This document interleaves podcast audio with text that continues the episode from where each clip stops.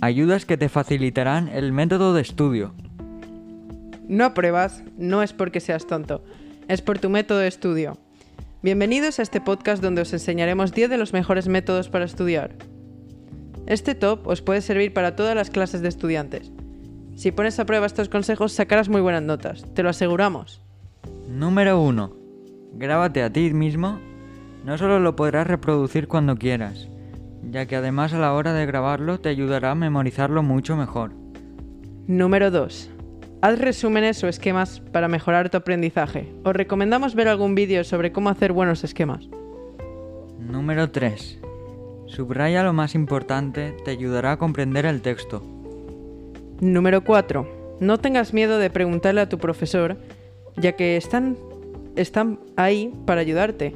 También lo que no te puedan responder tus profesores lo encontrarás en internet. Número 5. Atiende en clase y escribe apuntes en tu libreta. Una parte muy importante de este top. Los profesores están para ayudarte y hacerte entender. De todas formas, si no te presenta la oportunidad, puedes consultar en internet. Número 6. Estudia con mucha antelación. Les recomendamos repasar cada día los apuntes escritos en clase, para que la información se te pueda quedar mucho mejor en la cabeza. Número 7.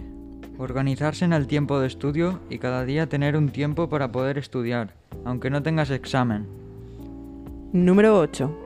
Aparte de organizarte, os recomendamos evitar cualquier tipo de distracción y poner el móvil en silencio.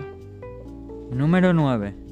Hemos hablado sobre apuntar apuntes, pero también es muy importante tener la libreta organizada y aseada. Además de ayudarte a estudiar, te puede ayudar subiendo la nota. Número 10. No te pongas nervioso en los exámenes. Si has estudiado, tú puedes. Y sacarás el examen adelante. Y sacarás tu nota esperada. No estudies para un 5, estudia para un 11. Esperemos que te haya gustado este podcast. Sigue nuestros consejos y estamos seguros de que aprobarás y no solo aprobarás, sino que sacarás buenísima nota.